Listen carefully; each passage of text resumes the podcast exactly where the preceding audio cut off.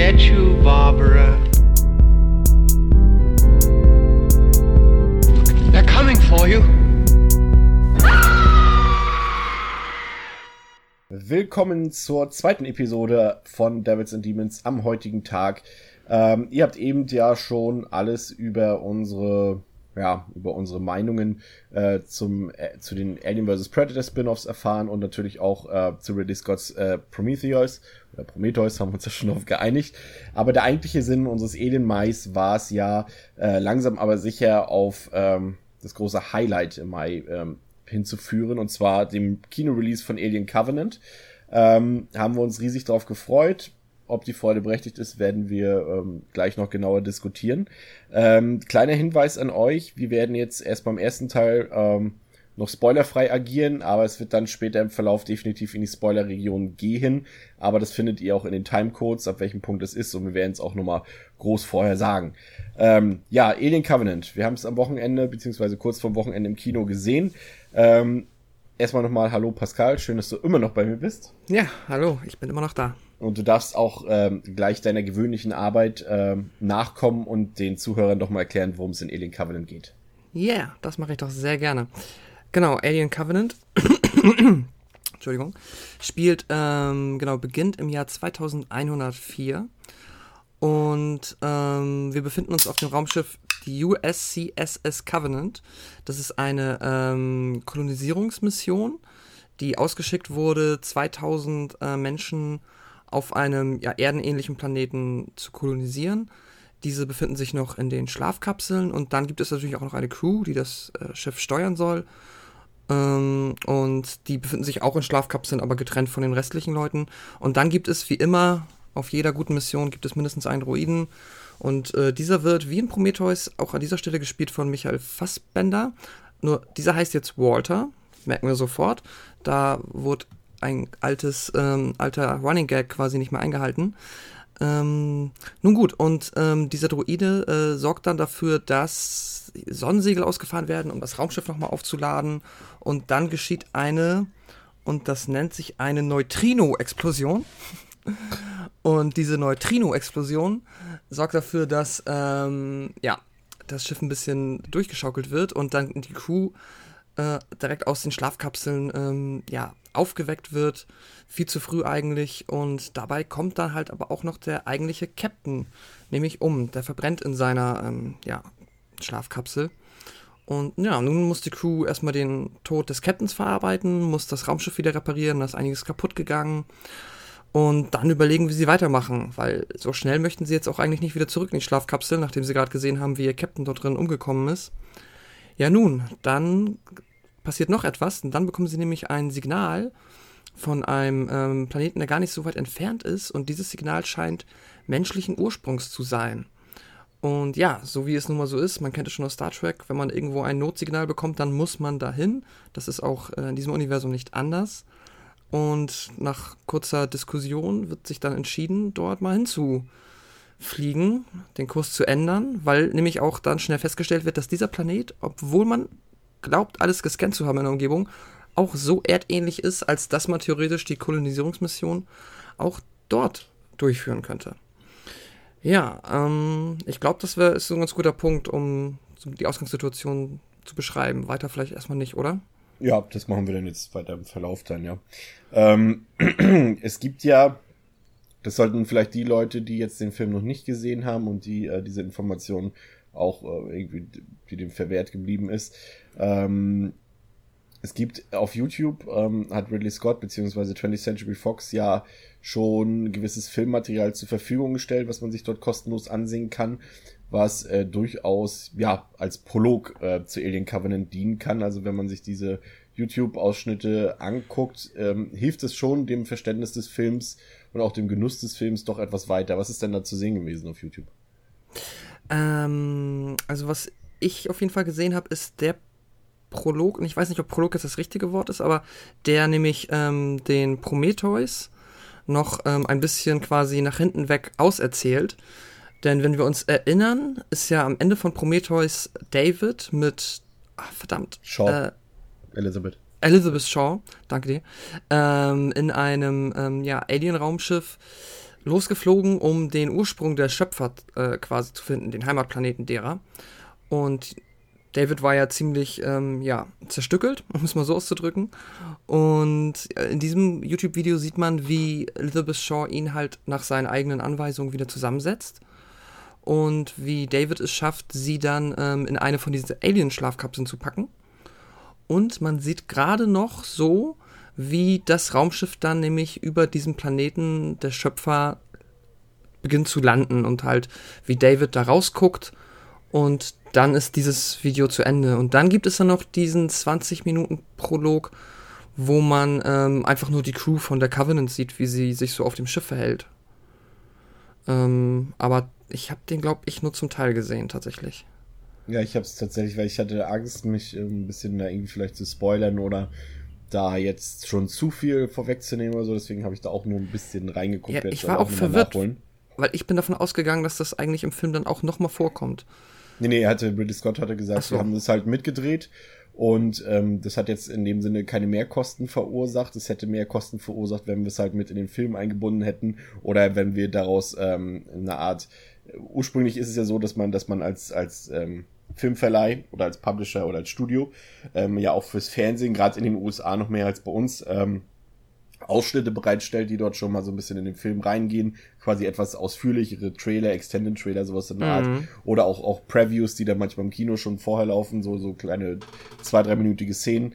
Ähm, und, und hier hat man sich gedacht, warum das nicht gleich für alle zur Verfügung stellen auf YouTube? Das kostet für uns jetzt kein, kein Geld, wir laden es einfach hoch. Also das heißt, wir müssen jetzt nicht noch irgendwelche Fernsehsender dafür bezahlen, dass sie uns äh, da ähm, unsere, unsere Clips ausstrahlen. Wir können es auch einfach für alle gleich hochladen. Und das waren halt Szenen, die sie halt dann schon mitgedreht haben, sozusagen. Ähm, wobei man sich da drüber ja in der Tat streiten kann. Ich glaube, es wäre, um das schon mal vorwegzunehmen, besser gewesen für den Film, wenn diese Szenen mit drin gewesen wären. Ja, also was ich halt weiß ist und was ich ich bin jetzt gar nicht mehr sicher, ob ich das genau, ob, ich's, ob ich das zum Ende gesehen habe. Weil jetzt gerade die Figur, die halt, du hast es ja schon gesagt, wir genau. sagen jetzt erstmal nicht, noch nicht, welche Schauspieler das ist, aber ähm, die Figur, die halt als, als erstes stirbt, der Kapitän, ähm, ja, das wirkt schon etwas unglücklich, so wie es jetzt im Film drin ist. Mhm. Und, und, und da hätte man dann doch vielleicht diesen, diesen Prolog, wo die Crew vorgestellt wird und die, die quasi gezeigt wird auf dem auf, auf der Covenant ähm, schon ein bisschen mehr Charaktertiefe ähm, also dafür sorgen können, dass mehr Charaktertiefe da ist, sodass man überhaupt bei einigen Figuren einen Charakter hat und dass es einem nicht egal ist. Weil der Unterschied ist halt, nee, darüber reden wir im, im Spoiler-Teil dann, was der okay. und auf welche Personen und warum. Ja, ähm, genau, also das hätte man besser machen können. Was mir allerdings tatsächlich noch gut gefallen hat in dem Film, ähm, war der Einstieg. Also der, der, der richtige Einstieg, da ist halt noch nichts mit Raumschiffen mhm. und so zu sehen. Es geht halt dann doch eher äh, noch in, stark in die, die, die Prometheus-Gefilde rein. Da sieht man halt den, ähm, den, den Wieland, den wir ja auch im Prometheus schon gesehen haben, als, als schon alten, verbitterten Mann. Hier ist er halt noch äh, etwas jünger und unterhält sich mit ähm, Walter. David. David. Ja. Ist das noch David? Das ist definitiv David. Ja, ich kriege das immer durcheinander. Ähm, Stimmt, genau, ja, na klar. Und ähm, sie führen dort einen Monolog und äh, es wird so eindeutig klar, wie weit halt schon dieser, dieser, dieser Android ist, dass er schon mitdenkt von alleine und dass er halt äh, schon eigentlich eine Stufe erreicht hat, die vielleicht gar nicht so geeignet ähm, ist für die Menschen, dass denen das schon eher unangenehm ist, dass die Androiden schon so weit sind und es äh, spielt dann später im Verlauf des Films halt nochmal eine Rolle. Mhm. Ähm, aber das fand ich ganz gut. Es ist natürlich wieder sehr schwer philosophisch, aber gleichzeitig auch schon wieder fast banal gewesen, was die beiden dort gemacht haben und wie sie sich unterhalten haben. Aber ich fand, das war eigentlich ein ganz, ein ganz cooler Einstieg soweit. Ich fand das ganz in Ordnung. Ich weiß nicht, wie es dir ging. Das fand ich auch, ja, ich meine, Vielleicht hätte man es auch an einer anderen Stelle in den Film setzen können, als Rückblick, als Flashback, ich weiß nicht. Oder vielleicht wäre das eine Szene gewesen, die man hätte dann lieber bei YouTube vorher bereitstellen können. Weil der ja auch so nie, noch nichts von der Handlung preisgibt und so. Ah, ich weiß nicht. Also an sich die Szene finde ich gut, aber vielleicht tatsächlich nicht unbedingt da, wo sie auftaucht. Mm, ja, ich fand's auch gut. Das mochte ich auch. Auch von der Optik und ähm, auch von der Chemie zwischen den Darstellern. Das war gut. Ja. Ja, und dann ähm, lernen wir wie gesagt, du hast schon gesagt, dann äh, ist, sehen wir halt ähm, die Covenant. Dort ist halt äh, Walter, der Android, äh, alleine zugänglich. Die anderen sind alle in den, äh, im Kälteschlaf und werden dann quasi mehr oder weniger äh, geweckt durch, äh, durch das Unglück, was passiert mit der Covenant, durch den Unfall. Und ähm, ja, dann haben wir erstmal im Film ja fast 20, 30 Minuten äh, Zeit, um die Crew kennenzulernen, um wir lernen, äh, wir, wir stellen fest, dass dort halt, wie, wie viele Kolonisten waren es? 2000 Kolonisten. Ähm, und die Crew, die Besatzung, die halt auch komplett aus Pärch Pärchen besteht. Mhm. Ähm, das ist ein relevanter Fakt auf jeden Fall. Aber da bin ich der Meinung, dass man diese 20, 30 Minuten irgendwie anders hätte gestalten müssen. Ich fand sie sehr, sehr dröge. Ich fand es komplett gegenteilig. Ich weiß, ich versuche es auch heute so wenig wie möglich zu machen, weil mir war schon im, Vorn im Vornherein klar, dass das Covenant jetzt nichts, nicht das Niveau und auch nicht die Art Film sein will, die jetzt ein Alien oder ein Aliens war. Für mich war klar, dass das Richtung Prometheus gehen wird. Mhm. Aber, aber wenn ich vergleiche, trotzdem die, die, die, die Szenen, die erste halbe Stunde, dreiviertel Stunde von Alien, wo wir die Crew kennenlernen, wie wir ihre Verhaltensweisen kennenlernen, ihre, ihre Hierarchie kennenlernen und ihren Alltag auf, auf dem Schiff, auf der Nostromo, ähm, dann hat das eine ganz andere Qualität, ein ganz anderes Kaliber als das, was wir jetzt in Covenant sehen, wo halt die Figuren wirklich, ja, x-beliebig sind, sie haben keine Tiefe. Wir erfahren eigentlich auch kaum was über sie. Also es ist, wir erfahren, dass es Pärchen sind und wir erfahren, dass sie halt auch ein bisschen unterschiedlich sind und dass sie sich aber eigentlich ganz gut verstehen. Einer hat einen Hut hat, auf. Einer hat einen Hut auf, genau. Und, ähm, und das halt dadurch, dass der eigentliche Kapitän halt gleich im, binnen der ersten fünf Minuten verstirbt, ähm, haben wir halt einen neuen Kapitän und es muss halt die Hierarchie neu ausgelotet werden. Der neue Kapitän, äh, gespielt von Billy Crudup. Ich, also ich weiß nicht, wie man den Namen ausspricht, tut mir leid, aber ich, man kennt ihn aus Spotlight und Watchmen zum Beispiel. Und ähm, er hat ähm, ähm, ja, er muss halt erstmal die Hierarchie aufbauen und die, er muss ja zeigen, dass er Verantwortung übernehmen will. Und so kommt es halt, wie du schon beschrieben hast, dazu, dass, ähm, dass halt der Funkspruch ähm, aufgefangen wird und man mhm. jetzt überlegen muss, geht man jetzt auf Nummer sicher, geht tatsächlich nochmal in die, in dieser, in, in diesem Moment gefährlichen Kältekammern, äh, Kälteschlafkammern und geht nochmal, wie viele Jahre waren es? Sie hätten es noch drei oder neun? Ich weiß es nicht genau. Ah. Irgendwas, irgendwas dazwischen. Sagen wir einige Jahre einige Jahre hätten sie noch wieder in den Kälteschlaf müssen und wären dann auf dem Planeten gelandet, wo sie eigentlich hin sollten. Aber dieser äh, Planet, von dem der Hilferuf kam, der hat ein, ein, der hat, der wird analysiert von Wissenschaftlern an Bord und es stellt sich heraus, dass er sogar bessere Bedingungen für menschliches Leben dort äh, nachweisen kann. Und das ist jetzt die Frage, gehen wir auf Nummer sicher oder gehen wir ein Risiko ein, was vielleicht denn dazu führt, dass wir hier vielleicht einen besseren Lebensort für uns haben. Ähm, aber wir sind uns nicht sicher. Und das ist halt die Frage. Ich weiß nicht, wie du das fandest und letztendlich auch, wie man sich entschieden hat, ob das passt und äh, wie hast du das gesehen? Ja, doch, ich finde das schon, dass das passt, weil, ähm, also, also so mag ich das zum Beispiel aber auch mal ganz gern, dass wenn jetzt halt so ein Schiff unterwegs ist und dann ein Funkspruch, der offensichtliche halt, ich meine, wenn man da jetzt nicht hin ist, das ist ja, fragt sich doch die ganze Zeit, auch als Crew dann, was war denn da? Ich meine, das ist doch nicht zufällig, dass kann ich auch noch kurz dazu sagen, der Funkspruch hat nämlich Take Me Home Country Roads gespielt von John Denver und das ist jetzt ja offensichtlich ein Song von der Erde und auch sicherlich kein Zufall, dass der nochmal irgendwo im Weltall abgespielt wird und ähm, ja, schon aus diesem Grund muss man da halt eigentlich hin. Ne? Ähm, und in dem Sinne, das fand ich gut und im Endeffekt, ja gut, ich weiß ja natürlich halt auch, so, das, die ja, du, weißt, halt, du kennst das Resultat, ja. die müssen ja dahin, sonst ist das ja kein Film, ne? ja, aber die Frage ist halt, ist halt da immer, wenn ich ein Schiffskapitän bin und halt, wie gesagt, die Frage muss sich der Film ja noch öfter stellen im Verlauf mhm. seiner Spielzeit. Ähm, und gehe ich die Gefahr ein, dass diese Mission vielleicht dadurch komplett scheitert sofort? Ich meine, mhm. da könnte ja trotzdem sonst was sein auf dem Planeten. Ich meine, ne? Ja. Ähm, es könnte auch eine Falle sein zum Beispiel. Es könnten ja, wer weiß, ob das nicht die Borg zum Beispiel auf dem Planeten äh, nur gelauert haben auf die Menschen. Ich hätte und, nicht Star Trek sagen sollen. Ja. und, und, und ob man dafür das Risiko eingeht, äh, das Leben von, von 2000 Kolonisten aufs Spiel zu setzen. Also ja. das ist halt die Frage. Und was ich in dem, ähm, Entschuldigung, was ich in da noch immer ganz gerne. interessant finde, ähm, weil das wird auch, glaube ich, nie so richtig aufgeklärt, aber korrigiere mich sonst gerne. Es ist immer nicht so wirklich klar, ab welcher Distanz oder wie viel Jahren Schlaf die nicht mehr mit quasi der Company kommunizieren können, ne? Das gibt es. Also es gibt wahrscheinlich dann irgendwie so, und ab jetzt könnt ihr nicht mehr mit der Erde irgendwie funken ja, oder whatever. Das ist, das ist tatsächlich bei, bei, bei Passengers zum Beispiel besser gelöst worden. Da ist zum Beispiel darauf eingegangen, zum Beispiel, wie lange dauert jetzt die Übertragung des Signals von da, wo wir sind, bis hm. zur Erde und so weiter. Das war da ein bisschen plausibler erklärt. Weil in Aber Aliens ist es ja zum Beispiel so, Entschuldigung, dass sie auf dem ähm, Alien-Planeten durchaus immer kommuniziert haben mit Wayland Yutani. Später ja. dann. Ja, das stimmt. Ja. Ähm, was, was für mich der Film unbeantwortet lässt, ist eigentlich die Frage, und die wäre tatsächlich, wenn sie schon so einen Film machen oder einen zweiten Film machen nach Prometheus, der halt diesen ganzen Alien-Mythos so entmystifiziert, dann hätte ich doch aber auch schon gerne gewusst, was denn mit der Erde los ist, dass überhaupt ein so ein äh, Kolonisationsflug oder Kolonisierungsflug überhaupt stattfinden muss. Das hätte mich zumindest in ein, zwei Nebensätzen vielleicht mal interessiert. Warum findet diese Expedition oder diese Mission überhaupt statt? Ja. Ja, irgendwie ist so, gute Frage. Das bei all dem, was da entschlüsselt wird und was da aufgeklärt wird, auch aus den alten Alien-Filmen, da wäre das jetzt eine, eine, Kleinigkeit gewesen, da noch einen Satz zuzufinden. Ne? Ja, zumal man ja auch diese erste Szene mit Wayland und David hatte, wo man ja auch, wo man das irgendwie in den Dialog noch hätte einflechten können im Sinne von, ja, bla bla, das ist jetzt mit den Droiden blöd und, oder beziehungsweise das ist ja gruselig und ach, und die Menschheit und sowieso, also da hätte sich schon einen Weg gefunden, da irgendwie nochmal nur mit so einem Satz, man, es ist, wird ja offensichtlich halt sowas sein wie, die Erde ist halt irgendwie am Arsch oder überfüllt oder halt äh, ausgeschöpft und deswegen muss man sich mittel- und langfristig halt um Kolonie, Kolonien kümmern. Ja. Davon kann man ja wohl ausgehen, denke ich mal. Ja, ist immer die Frage, wie, wie real ist, sind denn solche Begebenheiten, wenn die Leute sich vielleicht auch gar nicht über sowas unterhalten. Oder es ist halt schon sowas vorgefallen, dass es dann gar nicht mehr der Rede wert ist. Ja, ich weiß es nicht. Ja, ja äh, wie geht's weiter?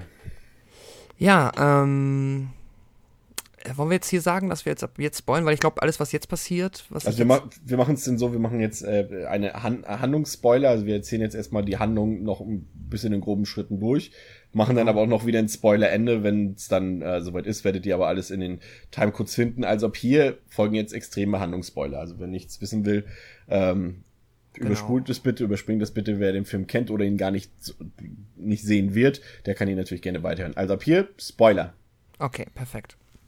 Genau, dann jetzt, ähm, ja, die ähm, fliegen dann halt nach ähm, einigem Hin und Her dann zu diesem Planeten und landen dort. Oh, Entschuldigung, muss ich mir aufstoßen. Ähm, und ja, beginnen sich mal ein bisschen umzuschauen. Der Planet wirkt sehr, ähm, sehr, ja, erdenähnlich. Finden, die finden sogar das ist das Erste, was hier noch seltsam vorkommt. Die finden tatsächlich Weizen, aber nicht wilder Weizen, sondern, ähm, wie sagt man, gezüchteten.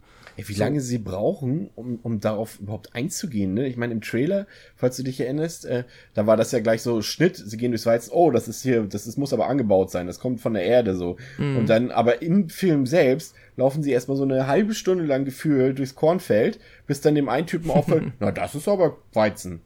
Ja, das stimmt eigentlich. Das wird wahrscheinlich eigentlich jedem Grundschüler auffallen. Ja. Ähm, nun gut. Ja, und ähm, dann ist es so, dass es gibt auf diesem Planeten so lustige, ähm, weiß ich nicht, pilzähnliche Pflanzendingsies. Und wenn man da drauf tritt, dann kommen da kleine, ganz, ganz kleine ähm, fliegende Mückenähnliche Viecher raus. Und die infizieren Fleisch. Und ähm, dann haben wir quasi ja, es ist, ich erkläre es einfach mal, es ist halt so, ich gehe jetzt davon aus, dass die Leute den Film auch gesehen haben. Und dann sieht man halt, wie ähm, die Menschen infiziert werden.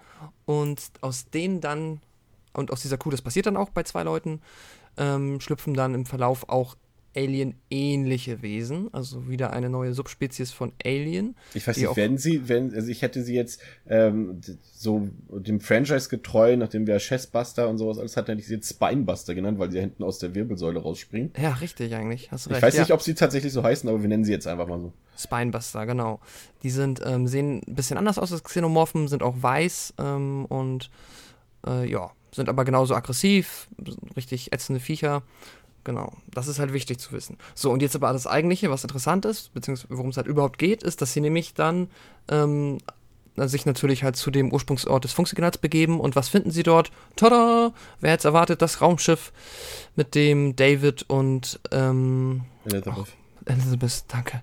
Ähm, Elizabeth aus Prometheus, ähm, ja, quasi, womit sie am Ende losgeflogen sind. Und ja, dann ähm, begehen sie dieses Raumschiff, äh, entdecken sofort irgendwie den Namen und ein Foto von Elizabeth. Ähm, genau, und fangen an, dieses Raumschiff ein bisschen zu erkunden und werden dann aber relativ schnell davon abgehalten, dadurch, dass halt eben einer der Crewmitglieder infiziert wurde und es dem jetzt sehr schlecht geht. Und der ist nämlich sehr krank. Und ja, dann geht es zurück, dann, ähm, ja. Also bei, wo es aufgeteilt wird, du hast ja erstmal den, ähm, also die, die teilen sich halt auf. Da bleibt halt eine kleinere Gruppe, bestehend aus einer Wissenschaftlerin und einem von den, nenne ich jetzt mal Söldnern oder Soldaten, was auch immer, Militaries halt, äh, die bleiben zurück, um die, den Boden zu analysieren mm, und so mm. weiter. Und der Hauptteil der Leute geht halt, wie du es gesagt hast, ins Raumschiff. Und der erste, von dem wir es sehen, der infiziert ist oder der, der sich merkwürdig verhält, ist halt der, der mit der Wissenschaftlerin dort äh, verblieben ist. Und die versuchen dann halt erstmal zurück äh, in das, in, in, in, in, in die nein, in die Covenant ja nicht, in diesen ja, Raumgleiter, der da halt abgekapselt wurde von der Covenant, um dort zu landen und die versuchen dort erstmal zurückzukehren. Mhm. Ähm, dann ja, mache ich, ich jetzt kurz den Handlung, diesen Handlungsstrang schnell zu Ende und du kannst dann gleich weitermachen mit, mhm. den, mit den Leuten im Raumschiff. Und äh, sie äh, schaffen es dann auch zurückzukehren, dem, dem, dem Soldaten geht's immer schlechter. Und es ist halt auch eine Wissenschaftlerin, ist halt auch äh, ähm, am Bord dieses Raumgleiters geblieben, um dort irgendwelche Sachen da zu machen. Und ja, dem geht's immer schlechter. Sie bringen ihn halt in, in Quarantäne mehr oder weniger. Und ähm, ja, dann wird's ziemlich blutig. Einer von diesen von dir schon angekündigten, äh, oder von mir angekündigten und von dir, nein, von mir betitelten, von dir angekündigten äh, Spinebustern bricht dann quasi aus dem Rücken des äh, Soldaten heraus. Und äh, ja, dann müssen wir erstmal bei dir weitermachen, weil was dann passiert, das äh, passiert ja dann nachher zeitgleich mit deinem Handlungsstrang. Ja, genau, jetzt darf ich nicht durcheinander kommen. Ähm, du bist auf dem ähm, Raumschiff. Also auf dem. Genau, und aber und auf dem Raumschiff ist es ja auch, ähm, ja, passiert ja mehr oder weniger dasselbe. Da haben wir halt auch ein anderes Crewmitglied, das sich äh, ähnlich infiziert hat und das jetzt auch sehr krank wird. Und die sich dann quasi auch auf den Weg zurück machen zu dem Raumgleiter aus den gleichen Gründen, nur ist dieser dann schon, und das, ihr könnt es ja auch mal vielleicht ein bisschen, ähm, bisschen, äh, also nicht so im Detail erläutern. Ja. Und diesen Raumgleiter, weil das machen wir dann, wenn wir darüber reden, wie es uns gefallen hat, diesen Raumgleiter, den hat es halt schon zerlegt, sag ich mal jetzt einfach. Das ist einfach komplett wide gegangen, kaputt. Boom.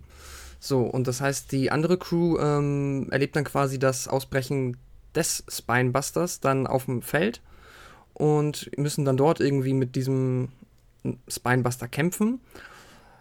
Was sich dann daraus löst, dass uns da, dass da den Leuten jemand zu Hilfe ähm, eilt, und zwar niemand Geringeres als David mit langen Haaren. und einem coolen Herr der Ringe Umhang. ich hätte, ich, Herr der Ringe, ich war schon dicht dran, Assassin's Creed, äh, oh, das so, ja. auch zu Michael Fassbender gepasst hat. Stimmt, einen coolen Assassin's Creed Umhang. Und ja, das ist jetzt halt natürlich auch ähm, eine relativ äh, interessante Situation, beziehungsweise jetzt haben wir halt die beiden Druiden, David und Walter, die dann dort aufeinandertreffen, beide gespielt von Michael Fassbender. Ähm, ja, das ähm, ist dann halt ab jetzt auch relativ wichtig, denn die beiden werden jetzt auch einen großen Teil der Handlung einnehmen, beziehungsweise einen zentralen, ähm, ja, also die Handlung fortführen. Ja, genau, nun gut, dann ähm, David bringt dann den Rest der Crew ähm, quasi mit in sein ähm, Versteck. Und als sie dort ankommen, sieht man dann nämlich, dass das Versteck nämlich diese Hauptstadt der Schöpfer ist. Das heißt, jetzt wissen wir, okay, es ist der Planeten der Schöpfer, auf denen sie gelandet sind, in dem Video, das wir auf YouTube gesehen haben. Und diese ganzen Schöpfer, die man auch dort schon gesehen hat, sind aber in so ähm, wie versteinert ähm, und tot. Das heißt, da ist sonst niemand mehr von den Schöpfern. Es gibt keine Schöpfer mehr. Die sind da zwar alle, aber halt so in Statuenform. Sieht so ein bisschen aus wie, ähm, ich weiß nicht mehr, wie die Stadt hieß, aber nach diesem Vulkanausbruch, die Leute, die alle so in Asche hm, ja, ähm, mumifiziert wurden. Genau, ähm, dann erfahren wir recht schnell, dass die Elizabeth nicht mehr lebt. Die hat nämlich äh, behauptet, David ähm, den, die Landung nicht überlebt. Und ja, jetzt ruhen sie sich da erstmal aus, machen sich ein bisschen, ähm, ja, machen ein bisschen, machen sich ein bisschen frisch. Und, Im wahrsten Sinne des Wortes, ja. Genau. Versuchen halt weiter mit der Covenant zu kommunizieren. Da sind natürlich auch noch Leute auf dem Schiff. Ist aber nicht so einfach, weil es gibt natürlich einen riesigen Sturm, bla bla bla. Funktioniert alles nicht so gut. Ähm, ja, und jetzt geht es halt dann dahingehend weiter, dass der ähm, aktuelle Captain sich dann ein bisschen mit David unterhält. Und über kurz oder lang, ich kürze das jetzt ein bisschen ab. Ja ähm, mitbekommt, dass David böse ist. Nämlich David hat irgendwie einen weg oder was auch immer, oder ist jetzt, er war ja schon in Prometheus, Strange, jetzt ist er komplett Riot gegangen. Wobei wir jetzt, jetzt kurz, ich, ich werfe kurz ein. Ja. Ähm, an dieses, ähm, dass ähm, hier jetzt, hier hätte, passt es jetzt thematisch quasi das Intro, wo halt äh, gezeigt wurde, dass, ähm, dass das David-Modell quasi des, äh, des, des Androiden halt selbstständig denkt und eigene Gedanken entwickeln kann. Und das ist halt das, was hier jetzt die Rolle spielt, dass genau. halt äh, David äh, angefangen hat, eigenständig zu handeln und ähm, ja, quasi letztendlich Chaos anrichtet. Genau, er wollte nämlich einfach selber Schöpfer sein. Das ist nämlich das, ähm, es gibt dann später noch einen Dialog zwischen David und Walter, der halt darauf basiert, dass Walter ihm auch erzählt, ihr seid, also das quasi zu der Zeit, als David entwickelt wurde, haben die Menschen festgestellt, ah verdammt, die sind ähm, zu gut, ist ja relativ, aber die sind in der Lage, eigene Gedanken ähm, und eigene Wünsche zu entwickeln und die möchten selbst sowas wie Menschen sein. Woraufhin dann die Menschen zwar die Androiden die Droiden ähm, technisch weiterentwickelt haben, sodass die halt leistungsfähiger sind, aber von der, ähm, also aber nicht mehr auf diese Ideen kommen. Und aber David hatte halt diese Ideen noch und hat dann dort, das erfahren wir dann, äh, fleißig angefangen, Schöpfer zu spielen und hat einfach äh, fucking Aliens gezüchtet. Und jetzt kann man es ja eigentlich sagen, so wie es ist, der Xenomorph, so wie wir ihn aus Alien kennen, ist, korrigiere mich, wenn ich das jetzt falsch interpretiere, aber das Werk von David. Ja, ja, nee, ist komplett richtig. Der erste, die erste, der erste Xenomorph, der dort überhaupt geschaffen wird, ähm, ist quasi die, ist dadurch entstanden, dass äh, David quasi die, die Alien-DNA äh, letztendlich mit der, menschlichen DNA gekreuzt hat. Also ist ja zum ersten Mal ein Mensch, obwohl er hat es ja mit Elizabeth schon probiert, aber was ging denn da eigentlich schief? Hat er das gesagt? Ah, es ist alles ein bisschen, jetzt wird es echt vertragter. Ich habe mich auch mit einem Kumpel, mit dem ich den Film gesehen habe, danach darüber unterhalten. Und das ist halt echt mittlerweile ein bisschen verwirrend, weil wir so viele verschiedene Arten von Aliens haben. Und am Ende von Prometheus gab es ja auch schon etwas, das so ein bisschen nach Xenomorph aussah, das ja aber wiederum aus was anderem entstanden ist. Ja. Ähm, also da sich da wirklich auf, auf was Genaues da zu, zu ähm, vertraxeln, ist, ist, ist an dieser, an dieser ja. Stelle sinnlos. Ähm, weil das auch gar nicht, der Film gar nicht so schlau ist, als dass wir uns da jetzt Gedanken drüber machen nee, müssen. eben. Jedenfalls hat, ja, David ist der, ist quasi der, so geht man davon aus jetzt, oder muss man davon ausgehen, der Schöpfer des, des ursprünglichen Alien, was, wie wir es aus dem ersten Film kennen. Genau. Und hat irgendwie auch Eier gelegt ohne Königin. Wie auch immer. Ja, das ist ein grober Filmfehler ist. Ja. Aus meiner Sicht. Das ist äh, sehr seltsam gewesen. Irgendwo müsste da noch eine Alien-Königin sein. Nun gut. ja, und jetzt ist es halt, okay, Alien gegen Crew, Ali äh, Alien. David gegen Crew, David gegen Walter. Und da ähm, haben wir dann so eine kleine, ich sag mal so Mischung aus Superhelden-Movie und Matrix-Film-Szene, äh, in der dann der Michael Fassbender gegen Michael Fassbender kämpft. Ja. Szene. Wo wir dann nachher einen Schnitt haben und nicht wissen, wie es ausgeht. Haha, so als ob. Ähm, vorher, das darf man ja nicht vergessen, gibt es auch noch, die würde ich dich auch fragen, wie du diese Szene fandest, die ähm, legendäre, jetzt schon legendäre Flötenszene. Nee, die, Flö die Flötenszene, die können wir, glaube ich, im außerhalb des Spoiler-Teils okay, alles äh, klar. auflösen. Ähm, viel interessanter ist noch, dass wir, und das haben wir noch kein Wort drüber verloren, und das lässt auch schon teilweise dann halt auch schon die Qualität der Charakterisierung und auch der Darsteller teilweise zu, dass wir über die vermeintliche Hauptperson dieses Films, nämlich der Figur äh, der, der Daniels, äh, gespielt von Catherine Waterstone, ähm, ja, noch gar kein Wort verloren haben. Aber ja, die ist halt auch da sie ist halt auch da und wird dann ab jetzt, wie du es beschreibst, mehr oder weniger in Windeseile zur Ellen Ripley 2.0 entwickelt. Aber auch gleich dazu später noch mehr. Also gleich. Genau.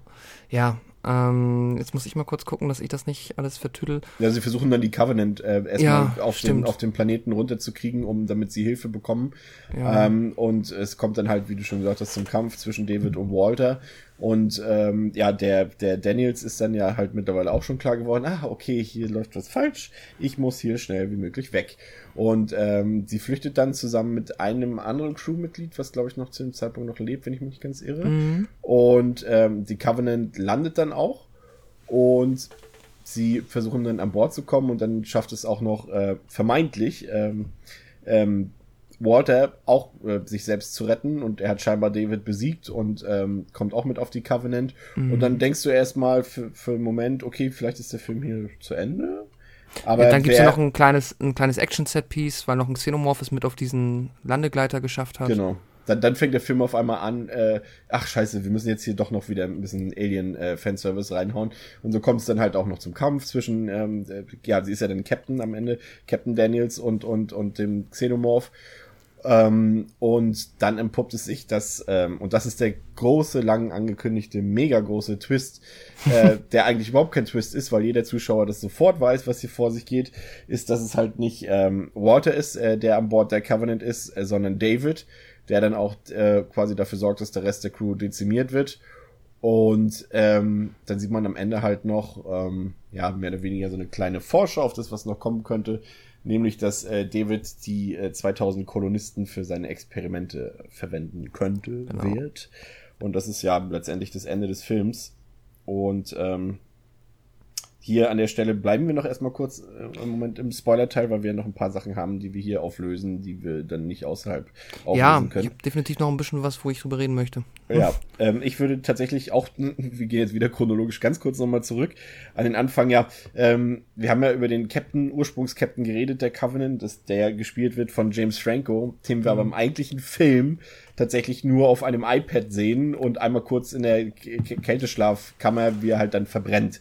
Und da frage ich mich schon, was das sollte. Weil warum James Franco hätte doch auch jemand anderes XBDB sein können. Klar, man versteht es. Okay, das ist schockierend. Das kann doch nicht sein, dass sie hier also einen bekannten Schauspieler gleich mal äh, weghauen. Aber das ist halt genau das, was wir halt schon in den letzten Episoden hatten bei äh, in Alien 3 oder halt auch in Alien mit John Hurt oder im, im, in Alien 3 halt mit Charles Dance, mit den Schauspielern, die halt auch relativ früh äh, aus dem Film genommen werden. Hier versucht Ridley Scott das Ganze ein bisschen auf die Spitze zu treiben, aber es funktioniert halt gar nicht. Und vor allem ist es schade, weil gerade James Franco wäre vielleicht jetzt jemand gewesen, der hier ähm, dieses Figur, diese Figurenkonstellation ein bisschen hätte retten können, aber verschenkt, ne?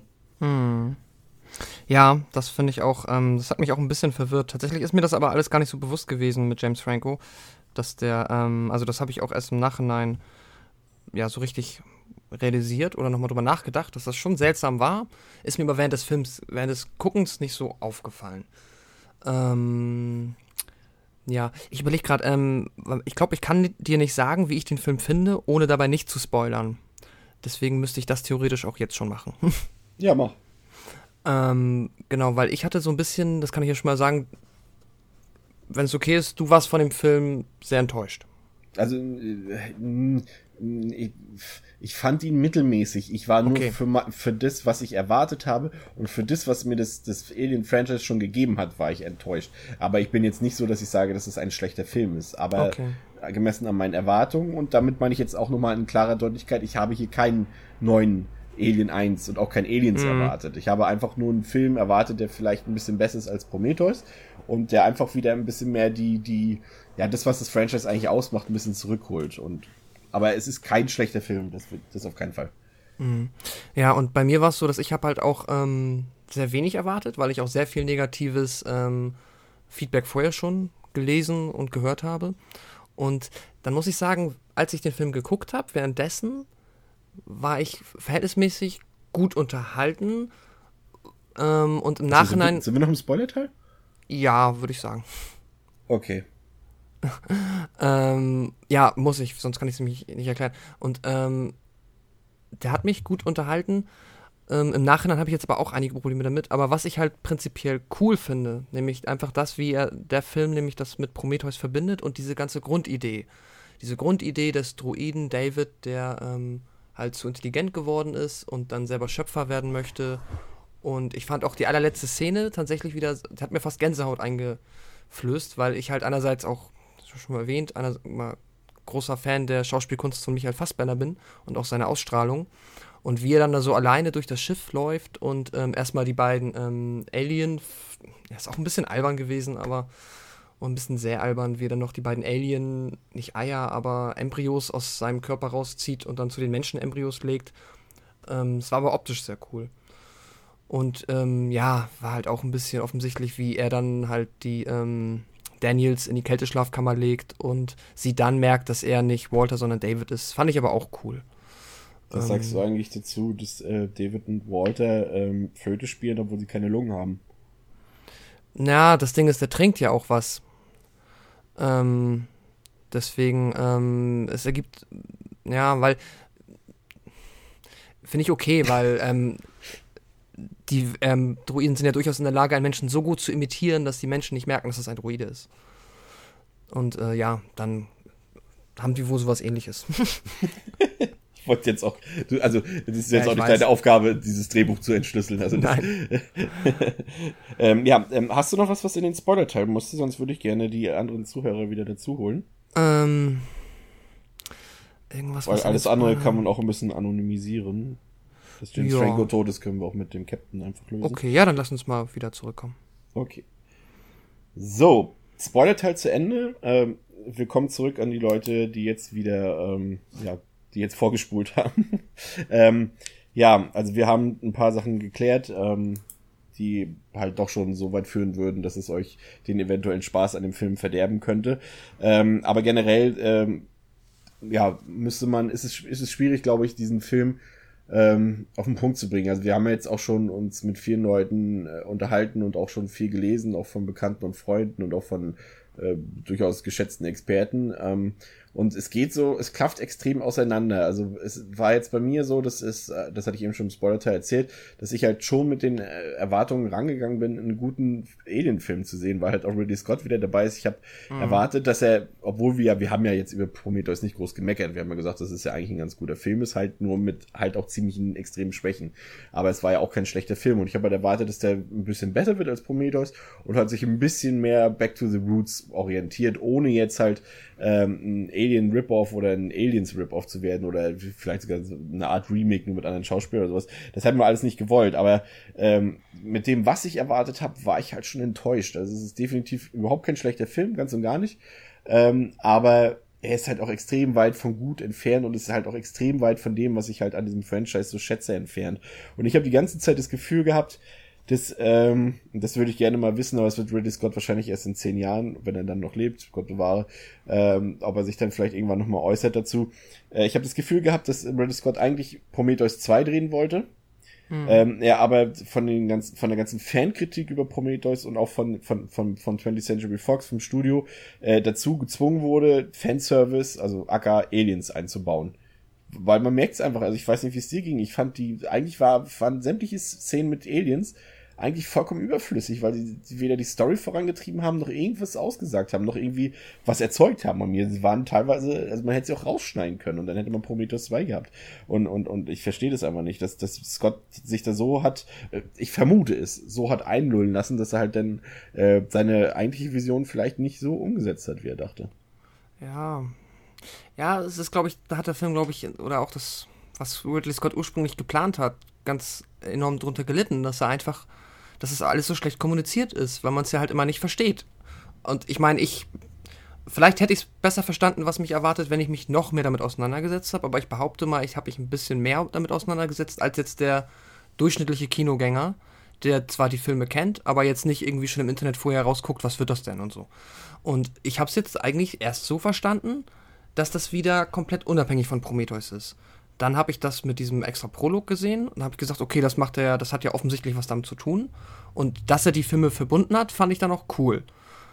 Ähm, trotzdem hat der Film jetzt definitiv auch das Problem, dass er halt überhaupt nicht sein, dass man das Gefühl hat, er weiß nicht so richtig, was er sein möchte. Nämlich halt entweder so ein cooles Sci-Fi-Thriller-Ding mit ähm, ganz viel Geschichte und ganz viel ähm, so Sci-Fi-Motiven aller halt der Druide, der jetzt auf einmal zu intelligent wird und halt parallel Aliens entwickelt und diese Aliens machen das dann noch zum halben Actionfilm. Und äh, diese Szenen wirken dann aber auch zum Teil wieder ein bisschen uninspiriert. Also es gibt ja zwei, sag ich mal, große Action-Pieces mit gegen zwei Xenomorphe. Du weißt, welche ich meine, ne? Ja. Und den ersten davon finde ich eigentlich ganz cool. Den zweiten davon fand ich enorm blöd. Ja, ich fand sie beide tatsächlich, also die erste tatsächlich fand ich auch noch etwas besser als die zweite, aber generell fand ich es total generisch. So, das war, mhm. waren jetzt nicht irgendwie so, dass die waren erstmal waren, war, war die Action viel zu hektisch geschnitten, die Kamera war ganz übel, fand ich. Also ich weiß nicht, eigentlich kann Ridley Scott ist eigentlich als, ja, dafür verantwortlich, dass es so aussieht. Du hast zwar einen Kameramann, aber Ridley Scott ist der Regisseur und er muss halt seinen Kameramann anweisen, wie es so Film ist. Und das mhm. hat, ist in Ridley Scott Filmen schon deutlich besser zu sehen gewesen, eigentlich fast in allen. Und es hat mich jetzt hier sehr irritiert, das ist so, auch so unpassend, weil gerade Alien ist einfach auch so für langsame Kamerafahrten und für, oder wenn dann für kurze, prägnante Schnitte. Aber hier ist es so wirklich richtig hektisch und, und wackelig und so. Und, und es ist halt einfach so, eingesetzt gewesen. Wir brauchen halt hier Ripley und wir brauchen Ripley, wie sie gegen einen Alien kämpft. Und so hat man es halt mit Daniels gemacht gegen den Xenomorph. Und das dann auch noch wieder die Technik, wie damals in Aliens, äh, den Ridley Scott ja angeblich gar nicht gesehen hat. Falls du die letzten Interviews gelesen ja, hast von ihm. so ein Bullshit. Ja. Und, und, und dass dann halt auch noch wieder die Technik genutzt wird, beziehungsweise, ja, wie nennt man das, äh, Robotik, wie auch immer, äh, ja, das ist einfach so unsinnig, weil da hat es wirklich einfach wirkt fast wie eine geremakte Szene, nur in schlechter. Ja, also in, in, Sachen Action kann der Film wahrlich nicht glänzen. Nee, das stimmt. Ähm, Und in Sachen Horror auch nicht. Also ich fand jetzt zum Beispiel weder die, die, die, die, die, die Spinebuster noch die äh, Xenomorph, was auch immer, ich fand das alles nicht gruselig, ich fand das auch nicht spannend. Ähm, das, ist, das ist so mein Hauptproblem mit dem Film. Ich habe das, du hast diese Sachen drin, die eigentlich für Spannung und Horror und Grusel sorgen müssten, aber es passiert einfach überhaupt nicht. Es liegt natürlich zum einen an den Figuren, die dir egal sind, aber es liegt auch daran, dass zum Beispiel der, der Xenomorph halt wirklich in Großaufnahme zu sehen ist, in seiner vollständigen Pracht und, und in seiner vollständigen Größe, nicht so wie früher, wo dann halt nur kleine Ausschnitte gezeigt wurden, soweit ich weiß, es wurde damals gemacht, teilweise halt auch aus den Special Effects Gründen, dass man nicht sehen sollte, dass da der Mann hinter drin steckt, aber es waren ja, der Großteil der Szenen in Alien war ja halt auch durch die, ähm, ich weiß jetzt habe ich den Namen vergessen, Wer ist nochmal die, diese mechanisch gesteuerten Dinger? Ich habe jetzt gerade den Namen. Animatronics? Animatronics, genau. War ja der Großteil der Szenen in, in Alien. Mhm. Und, und, und das versaut sich der Film ja einfach, dass er einfach viel zu viel zeigt. Also nicht, dass er zu viel, generell, dass sie zu viel Screentime haben, sondern dass die Kamera einfach völlig uninspiriert den, den, den, den, Kreaturen den Schrecken nimmt. Und das war voll ätzend, fand ich. Ja, das stimmt. Ich meine, es gibt da noch eine Szene später, ein großer Spoiler, eine Duschszene. Ähm, die, die war irgendwie. Trailer, ne? Ach so, okay. Ich habe den die Trailer, glaube ich, gar nicht alle gesehen. Ähm, und ja, die war halt, das war so ein Versuch nochmal so ein bisschen, aber man wusste es ja von vornherein und deswegen war es irgendwie. Da war es schon zu spät. Ich fand, da war es einfach zu spät. Schon. Ja, ja, ja, das stimmt. Was ich halt spannend finde, aber das, ich finde halt auch, dass alles, an, was du jetzt gesagt hast, was nicht spannend ist, also du hast eigentlich weder Action noch Horror ähm, und die Figuren sind alle blub, da eine halt einen Hut auf, das ist cool. Ähm, ich finde es halt eigentlich nur cool, diese Geschichte von den, von David eigentlich. Und dieses, was aber auch viele stört, dieses Entmystifizieren.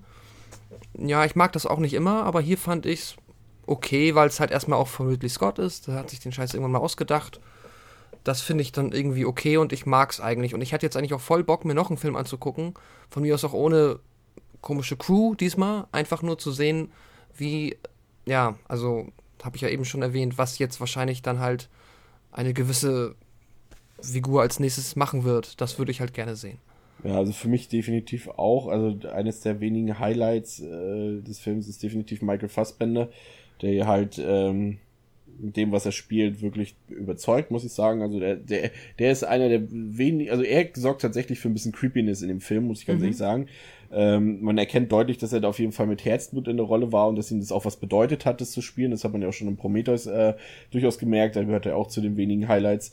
Und, und äh, das ist auf jeden Fall was, was gut ist. Und da kann man dann auch drüber hinwegsehen, dass, wie du schon gesagt hast, da viel entmystifiziert wird, weil das halt einfach wirklich die wenigen Momente des Films sind, die halt noch wirklich überzeugen können. Mhm. Gerade mit dieser, auch, es ist ja letztendlich fast eine halbe Frankenstein-Thematik, die da aufgeworfen wird. Das ist durchaus cool. Aber ähm, ja, die anderen Figuren, du hast es gesagt, die wirken fast wie eine Parodie. Also es ist so, äh, man macht nichts aus dieser Pärchenthematik. Da stirbt zweimal jemand, aber die Person, die mit dieser Person zusammen war, die reagiert vielleicht 10, 20 Sekunden auf diese neue Situation, aber für den Rest des Films dann einfach gar nicht mehr. Und, und das ist dann auch einfach mega dumm gelöst. Und, ja, und, und das ist das, du hast halt, es wird halt versucht künstlich, äh, äh Captain Daniels, äh, Captain ist jetzt schon gespoilert, Entschuldigung, äh, äh, ähm, äh, die, die, die weibliche Hauptdarstellerin, also Catherine Waterston, ähm, die versucht man halt so künstlich zu einer Ellen Ripley zu stilisieren und das funktioniert halt auch überhaupt nicht, weil, äh, also sie mag eine gute Schauspielerin sein oder so weiter, aber ihre Figur ist halt mega langweilig geschrieben und uninspiriert geschrieben und äh, sie interessiert uns eigentlich für mh, 75, 80 Prozent der Laufzeit gar nicht, bis sie halt künstlich in diese Rolle von Ripley rein stilisiert wird und das ist halt auch schwaches Scriptwriting. Ja, das ist da ist ja auch zu schnell reingequetscht worden halt. Dann, da muss man sich zu schnell umstellen und auf einmal hat man dann halt wieder so, so ein altes Alien-Setup, wo man sich denkt, so, äh, dann, dann, dann hätte ich dann lieber ähm, halt Ripley wieder, als ja. jetzt auf die letzten 60 Minuten noch jemand Neues. Ich fand, ich ähm, fand, Entschuldigung, kurz, mhm. ähm, ähm, ich, für mich gab es zwei Charaktere auf der Covenant, über die ich gerne mehr gewusst und ge gewusst hätte und mehr von denen gesehen hätte. Ich weiß jetzt leider die Namen nicht mehr. Das war äh, waren, es blieb ja der, der Tennessee, gespielt von Danny McBride, der blieb ja mhm. auf der mhm. Covenant erstmal zurück da. Und mit ihm war ja noch der, der, ähm, einige, der Dunkelhäutige und äh, die dunkelhaarige Frau und der dunkelhäutige Typ. Und die fand ich eigentlich ganz interessant, weil die noch auch recht logisch agiert haben und auch, äh, wie sie Tennessee dann davon abgehalten haben, vor einer dummen Entscheidung, die quasi letztendlich äh, das Leben von 2000 Kolonisten hätte gefährden können. Oder mm. vielleicht hat sie auch gefährdet. Das hat das gefährdet, definitiv. Nee, ja, ist ein Spoiler. Wir sind ja außer des Spoiler-Territoriums, also vielleicht. oder auch nicht, ähm, oder doch, oder nein. Oder auch nicht. Und, und ja gut, wer einen Alien-Film kennt, der weiß, dass das nicht unbedingt mit einem Happy End endet. Ähm, aber, aber das, das sie versuchen ihn auch dann immer zu bewahren vor diesem, du kannst es doch nicht machen und so weiter und sie haben es auch ein paar logische, logische Gedankengänge und sowas und das sind diese Figuren, die dann trotzdem am wenigsten Screentime haben und die am wenigsten genutzt werden. Ja, also weiß ich nicht, also figurenmäßig kann der Film überhaupt nicht überzeugen. Aber vielleicht jetzt mal was Positives. Die Optik und der Sound. Da kann man kaum meckern, oder? Finde ich auch, obwohl ich da aber auch schon gehört habe von Leuten, die die CGI-Aliens mega scheiße fanden. Okay, die fand ich auch nicht so gut, weil sie Echt? halt, wie, wie, wo hatte ich es, in welchem Film hatten wir das hier oder in, war das in einem anderen Podcast? Die haben halt wieder so, nee, genau wie in, in, in Alien 3, ähm, dass sie kein Gewicht haben. Sie wirken gewichtlos, so unphysisch. Ach, das meinst du. Und, und, und so, so federleicht. Zu schnell, und, ne? Zu schnell, zu, ja, als wenn sie einfach, ja, als würden sie sämtliche physikalischen Gesetze außer Kraft setzen. Okay, das, da gebe ich dir das gebe ich zu, aber ich finde so, also jetzt nur vom Aussehen, sag ich mal, so einem Ja, sie sehen gut aus, ja, aber es ist okay. halt auch das Giga-Design, ne? Ja, genau. Aber da habe ich halt auch schon gehört, dass, dass die irgendwie aussehen als eine Beleidigung für Giga, habe ich gelesen. Ähm, das war das auch auf nicht. den Xenomorph bezogen oder war das nicht vielleicht auch auf die Spinebuster bezogen? Ja, naja, die fand also, ich jetzt auch nicht so. Es wurde, das ist ja echt mittlerweile kompliziert, es wurde das Wort Alien benutzt. Ich gehe mal davon aus, dass damit ein Xenomorph gemeint war, wobei es alles Aliens sind. das stimmt. Ja, aber, aber ansonsten so, ich fand auf jeden Fall diese auf dem Planeten, diese, diese, er wirkt ja eigentlich wie die Erde, es ist auch auf der Erde gedreht und davon ab, aber, aber er wirkt trotzdem, dadurch, dass du halt keine Tiere hörst, keine Vögel und dass es alles so leer wirkt und so ganz komische Stimmung erzeugt, ähm, wirkt es schon ziemlich cool und auch, auch sehr menschenfeindlich gleichzeitig, obwohl halt dort Bäume sind und obwohl dort Weizen wächst. Aber die ganze Atmosphäre, die Stimmung nur drauf, die wirkt sehr menschenfeindlich. Und es hat mir gefallen. Also, das ist wirklich definitiv noch ein Pluspunkt, wie bei Prometheus. Also, die Landschaft, die sehen einfach top aus. Also, es ist gut ja. ausgewählte Sets, oder es sind ja keine Sets, aber gut ausgewählte Kulissen und, und tolle Landschaften. Also, da und auch wieder ganz scharf gefilmt, hochauflösend so. Das, das hat mir gefallen. Also, das, das, das schafft Ridley Scott wirklich. Das, also da, da kann man sagen, klar im Prometheus, gerade wenn wir jetzt die Eingangsszene äh, nehmen, das ist schon noch ein Zacken besser, weil das halt wirklich die Landschaft wirklich absolut top-notch ist. Aber die hier ist auch gut, also und und auch ja, okay, beim Sound würde ich streiten. Also ich fand, also generell die Soundkulisse, das Sound-Editing, Sound-Production fand ich alles überragend. Die Geräusche haben gesessen. Das hat richtig gewummt im Kino. Aber den Soundtrack, den Score, da würde ich gerne erstmal deine Meinung zu hören. Hm, ähm, ich habe diesbezüglich hm, nee, das kann ich nicht sagen. Ähm, ja, ich, mir ist der Soundtrack nicht negativ aufgefallen, er ist mir aber auch nicht besonders aufgefallen. ja, das ist, ist, ist halt so ein Misch. Ich weiß nicht, ob es dir aufgefallen ist, werden halt ganz viele Motive aus dem ersten Alien-Film äh, recycelt.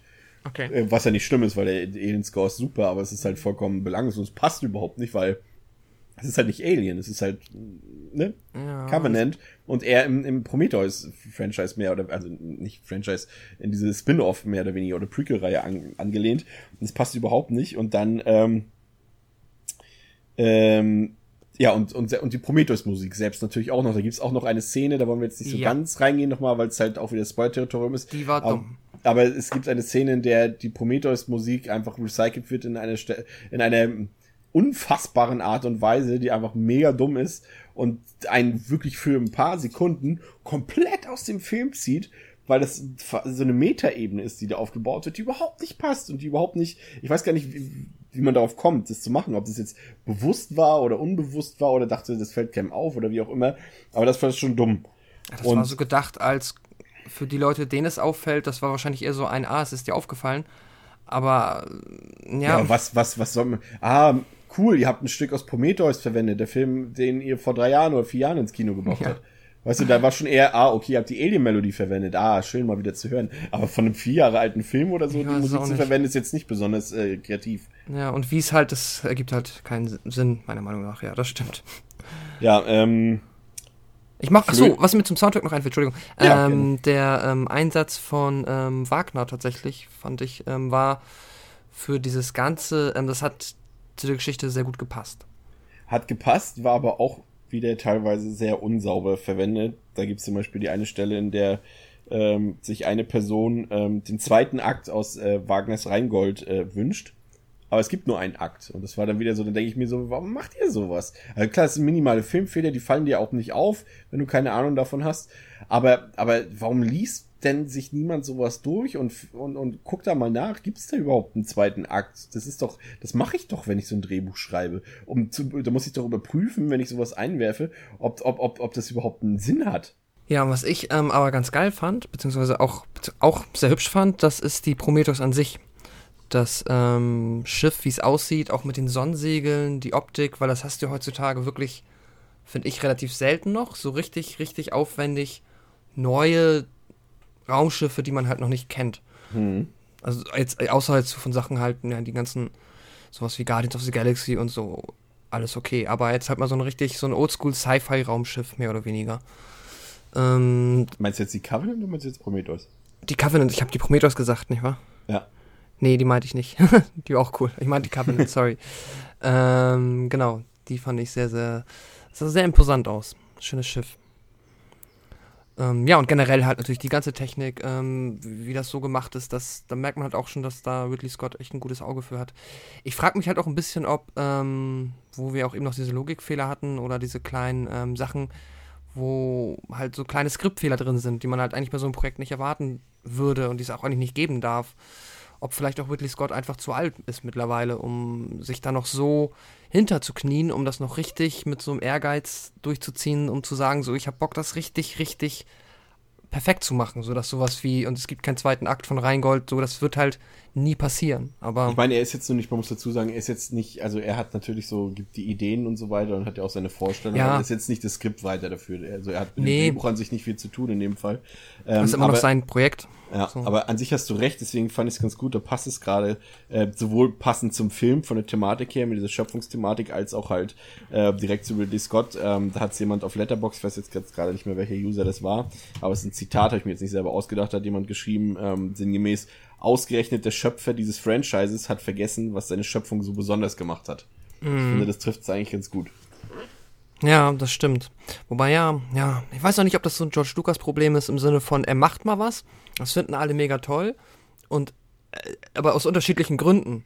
Weil ich, es kann ja auch sein, dass er sagte so, er ist ja vielleicht auch mega zufrieden jetzt mit dem Film und meint so, ja genau so finde ich da aber ist das Alien-Franchise. Und der erste Film, ja, da fanden wir den halt beide geil und jetzt finden nur noch ich's geil und ihr rafft's halt nicht oder so.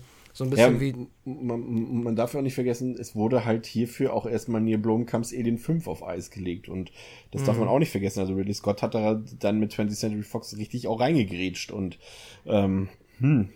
Ja, aber ich glaube auch, weil die Geld sparen wollten. Ja, na klar, Ridley Scott ist jemand, der halt auch aus wenig äh, Geld mhm. viel machen kann, was vielleicht andere nicht machen. Und sie wissen halt auch, was so ein Ridley Scott-Film kostet. Ich habe auch gar nichts mehr. Das ist natürlich auch gerade im Internet, gerade geht auch viel das Gebäsch über Ridley Scott los, auch was du schon gesagt hast, halt mit dem Alter. Ähm, aber er hat ja auch viele gute Filme gemacht, muss man ja auch dazu sagen. Die sind zwar alle schon ein bisschen länger her, aber er hat, er kann es ja.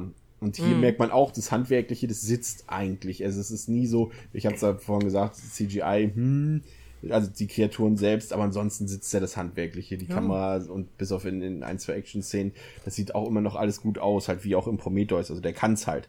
Ja, aber, ich fand auch vor zwei Jahren den Marsianer fand ich auch super. Und den das fand ich auch dann, richtig gut, stimmt, den habe ich vergessen, ja, der ist gut. Der ja. ist halt auch einfach 78 Jahre alt, auch da schon gewesen, jetzt ist er 80 Jahre alt. Ähm, ist ja auch ein Alter, wo, äh, na noch nicht 79 ist er, aber trotzdem ein Alter, wo man auch mal sagen muss, gut ab, dass man das überhaupt so, dass er das noch so durchzieht, ne? Ja. Aber wie gesagt, das, was wir halt im Spoiler-Teil etwas umfangreicher beschlossen haben, er hat halt auch viele Schwächen, so gerade in diesem Storytelling, dieser Twist, der dann halt am Ende kommt, der ist halt so meilenweit voraus äh, zu erkennen und der Film verkauft uns das so, haha, Leute, wir haben euch hinter, hinters Licht geführt. Nein, habt ihr nicht. Ihr wollt uns für dumm verkaufen. Mhm. Und das ist immer schon mal schlecht, wenn, wenn, wenn ein, ein Film die Intelligenz des Zuschauers anzweifelt. Das ist aber nicht so sinnvoll. Und auch generell, das ist noch gar nicht gesagt, ich habe das doch schon gesagt, kein Horror, keine Spannung, aber der Film hat mir auch keinen Spaß gemacht. Also es gab nicht mal irgendwie Momente, wo ich sagte, oh, das war jetzt richtig cool, das hat richtig Laune gemacht. So gab es überhaupt nicht. Es tingelt, tingelt einfach so vor sich hin, der Film, ohne, ja, vielleicht ist das sogar das, was das Hauptproblem des Films ist, ist, er hat kein Highlight. Er tingelt einfach so vor sich hin und da passiert nie irgendwas, wo du sagst, wow, cool, weil selbst, selbst, selbst ein Alien 3 hatte so eine Momente noch ab und zu, aber, aber dieser halt so gar nicht. Das ist halt so vom, von Anfang bis Ende so stetig eine Kurve, ohne dass sie mal nach oben oder nach unten ausfällt in, in, in, in irgendwie welche Schockmomente oder in irgendwelche Freudigkeitsmomente. Es ist einfach so, du guckst den Film und denkst, okay. Ja. Aber darauf habe ich jetzt, darauf habe ich jetzt gewartet? Nein, habe ich nicht. Darauf nicht. Nee, das stimmt. Ähm, ja, äh, übrigens auch noch, äh, was mir tatsächlich auch nicht gefallen hat, äh, wie in Alien 3 äh, wurde hier zum zweiten Mal diese Alien Vision verwendet, also wo halt zumindest hier nur kurz, in Alien 3 war es etwas länger, wo halt ähm, aus der, der, der Point of View des, des Alien gefilmt wurde sozusagen. Das ist nur ganz kurz, zwei, ein, zwei Mal. Das fällt auch gar nicht groß auf, aber es passt halt irgendwie immer nicht rein. Auch schon in Alien 3 damals nicht. Falls du dich erinnerst, du weißt, was ich meine. ne? Mm, Ich weiß genau, was du meinst, ja, ja. Point of View. Ähm, ja, das war seltsam. Was ich noch fragen wollte, was ich, wie du das auch, ob du das auch blöd findest, warum schicken die denn in diese Crew nur Pärchen? Weil das ist doch mega blöd und das war ja auch mega blöd. Sorry, dass ich jetzt nochmal so in die Geschichte reingehe, aber es ist mir gerade aufgefallen nochmal. Weil, ähm, ich meine, wenn Pärchen jetzt auf dem Schiff sind und dann sind die halt so emotional miteinander verwoben, dass die halt dauernd dazu geneigt sind, dumme Entscheidungen zu treffen und das Wohl anderer Leute in Gefahr zu bringen, nur um den Partner zu retten. Das ist auch so, das hat mich gestört, das wollte ich nochmal Ja, kurz erwähnen. ich, ich finde da auch, auch tatsächlich nicht. Es gibt ja da diesen einen Moment, wo es halt so ganz brachial äh, hineingebracht wird in den Kontext. Ich verstehe die Handlung dieser Figur. Äh, dass er seine, seine Partnerin oder seinen Ja. Partner, wir spoilern zwar nicht, retten will. Das ist emotional, das ist, ist, ist nicht rational, aber das würde jeder so machen. Aber dann halt überhaupt, wie, wie du schon sagst, Pärchen hinzuschicken, dass so eine Situation überhaupt entstehen kann, das wäre halt mit einer Ellen Ripley nicht passiert. Die hätte gesagt, Leute sind bescheuert, wir fliegen doch jetzt da nicht runter und gefährden, gefährden die ganze Mission. Die hätte, hätte, hätte die eingesperrt in, und in, eine, in, eine- äh, ich hätte beinahe falsch gesagt, in die Kältekammer gesperrt. Ja, eben, das geht halt einfach nicht. Und ja, gut, das ist eine Kolonisierungsmission und wenn die halt theoretisch Partner haben, wollen die die mitnehmen, aber dann kann man da ja auch Singles hinschicken oder was weiß ich. Ja, also es ist auch so, so, das ist ein Aspekt, der soll frisch und neu wirken, aber er ist halt vollkommen unlogisch. Nicht, nicht, nicht, nicht für sowas hochtechnisiertes wie die Wayland Corporation da, die halt, äh, ne, wo halt so viel hintersteckt und so Ja. viel Geld hintersteckt und dann sollen, und die machen, investieren so viel in Technik und auf menschlicher Ebene versagen sie dann so, das wirkt schon immer ein bisschen, äh, Das stimmt wohl. ähm, also, ja. Ähm, ja, also ich habe, es gibt wie gesagt einige Punkte, die ich okay finde. Wie gesagt, die, die, die, die Optik generell ist in Ordnung. Auch die Soundkulisse ist toll. Ähm, es gibt hier und da den einen kleinen Moment, halt besonders, wenn Michael Fassbender im Vordergrund steht. Ähm, aber ansonsten kann ich dem Film einfach nicht tatsächlich nicht viel abgewinnen. Dafür hat er einfach zu viele Schwachpunkte, die wir hier schon alle gut zusammengefasst haben. Und ich bleib halt dabei, das hatte ich ja im Spoiler-Part vorhin gesagt, es will mir halt nicht in den Kopf, warum äh, der Film so ist, wie er ist. Er, will halt irgendwie aus meiner Sicht Prometheus 2 sein, aber baut dann halt irgendwie aufgrund der Kritik, die es zu Prometheus gab, halt Fanservice und Aliens und äh, die Buster und die Buster und äh, ein und das passt halt überhaupt nicht zusammen. Und der Film hat halt auch ein komisches Pacing, das gefällt mir überhaupt nicht, er hat viele langweilige Stellen, wie gesagt, nach wie vor, ich finde die, die, die Minuten äh, fünf bis ja ungefähr 40 berstend langweilig, wo halt nur an der Covenant gefilmt wird, die, die völlig langweiligen Charaktere ähm, und die auch nichts zu sagen haben oder nichts Interessantes passieren. Das ist total langweilig gewesen, dachte ich schon, mein lieber Scholli, hoffentlich kommt der Film hier endlich mal aus dem Potte. Aber kann man ja dann auch nicht wirklich. Ja. Also ich bleibe für mich dabei. Es ist kein schlechter Film, aber auch hinsichtlich anderer großer Blockbuster, die wir in diesem Jahr schon hatten, äh, und auch hinsichtlich dessen, was das Franchise zu leisten imstande ist, war es für mich eine, ja, eine blanke Enttäuschung am Ende. Und wie viel Stern äußert sich das? Ja, tatsächlich noch trotzdem noch in drei Sternen, weil halt die technische Komponente halt nach wie vor passt, ne? Und weil du halt auch mit Michael Fassbender halt wenigstens einen guten Schauspieler dabei hast. Ähm, aber es ist halt alles sehr mittelmäßig, was man da zu sehen bekommt, ne?